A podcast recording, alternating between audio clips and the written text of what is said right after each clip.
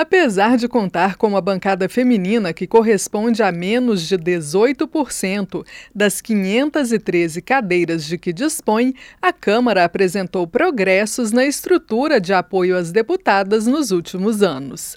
Hoje, as 91 parlamentares contam, por exemplo, com a Secretaria da Mulher, que coordena as demandas das representantes de todos os partidos. Criado em 2013, o órgão hoje congrega no mesmo espaço a Coordenadoria e a Procuradoria da Mulher, primeira estrutura destinada a atender a bancada feminina, criada ainda em 2009.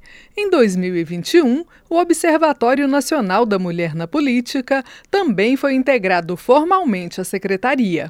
Para a coordenadora da bancada feminina, deputada Benedita da Silva, do PT do Rio de Janeiro, a criação da secretaria foi um grande passo. Segundo afirma, o órgão proporciona às deputadas o assessoramento necessário ao avanço das pautas de interesse das mulheres. Além disso, a deputada destaca que a coordenadora participa do Colégio de Líderes, que decide a pauta de votações do plenário.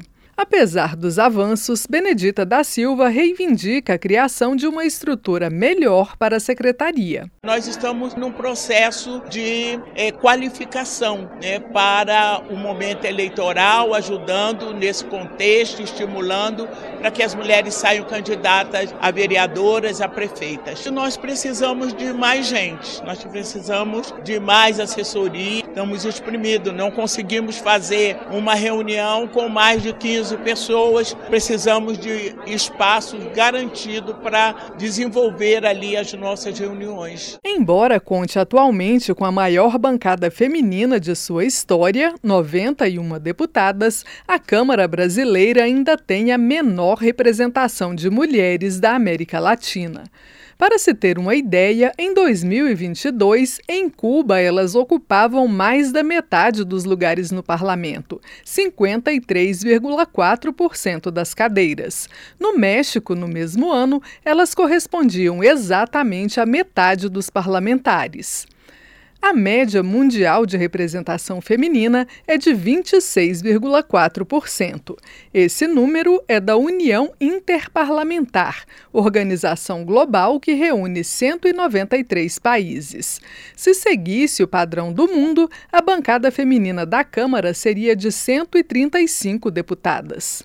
Também devido a essa pouca representatividade feminina, uma das prioridades da Procuradoria da Mulher, segundo a coordenadora adjunta da bancada, deputada Sâmia Bonfim, do PSOL paulista, vai ser acompanhar o processo eleitoral para ajudar a eleger vereadoras e prefeitas. No que diz respeito à Procuradoria, a gente tem criado diálogo com os tribunais eleitorais e com as procuradorias locais, justamente por ser um ano eleitoral, ou seja, para estruturar melhor dar condições de campanha e de disputa eleitoral para as candidatas no Brasil afora. Do acompanhamento do processo eleitoral para evitar que haja mais violência política de gênero, que as mulheres de fato possam disputar, concorrer e vencer. A deputada Benedita da Silva faz uma comparação interessante. Segundo ela, se todas as mulheres eleitas para a Câmara desde 1932, ano em que a primeira mulher chegou ao parlamento,